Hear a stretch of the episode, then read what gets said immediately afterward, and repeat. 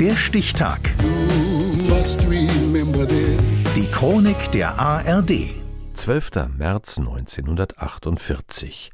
Heute vor 75 Jahren wurde in Boston der vielfach ausgezeichnete Singer-Songwriter James Taylor geboren. Lutz Hanker. Tiefenentspannt sitzt er auf seiner großen musikalischen Schatzkiste. Ein freundlicher Herr mit Schiebermütze über dem lichten Haar, mit sich und der Welt im Reinen.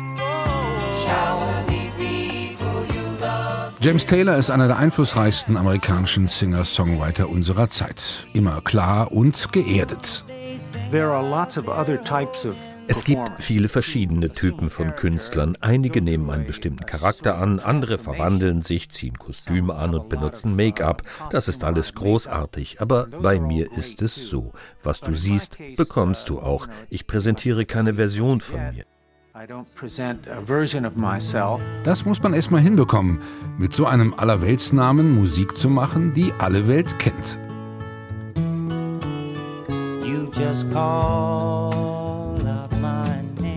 Freunde und Menschen, die es gut mit ihm meinen. Davon brauchte es einige im Leben von James Taylor. Denn seine Geschichte erzählt auch von Abstürzen, Depression und einem Suizidversuch. Im Sommer 1967 ist er gerade 19 und schon auf Heroin. Ich hätte damals leicht vor die Hunde gehen können. Mein Vater war am Telefon und er fragte, wie geht's dir, James? Und ich antwortete, nicht so gut, Dad.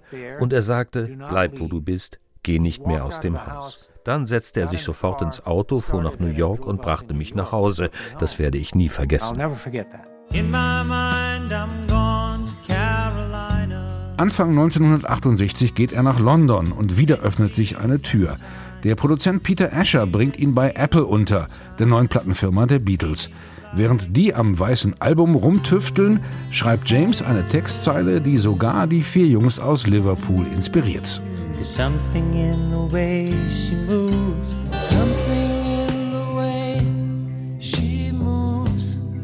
Als er 2000 in die Rock'n'Roll Hall of Fame aufgenommen wird, hält sein Freund Paul McCartney die Laudatio. I'm just very honored to induct him into the Rhythm and Blues, Rock'n'Roll, Ballad, Jazz, Slow Foxtrot Awards here tonight.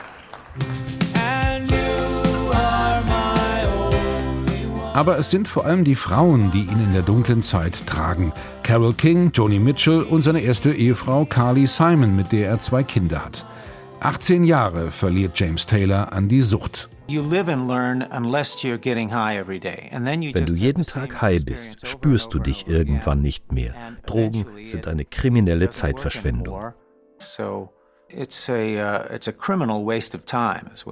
Seit Mitte der 80er Jahre ist James Taylor clean, lebt spirituell, hält sich fit für seine nicht enden wollenden Konzerte und verpasst kein Baseballspiel der heißgeliebten Boston Red Sox.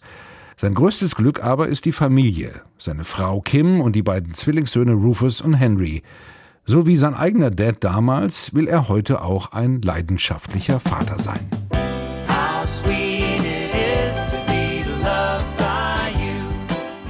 Für seine Millionen Fans weltweit ist James Taylor längst ein echter Freund geworden, dessen Geschichten man immer wieder gerne hört.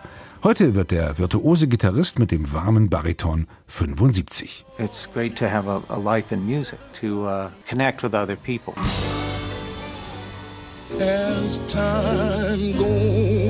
Der Stichtag.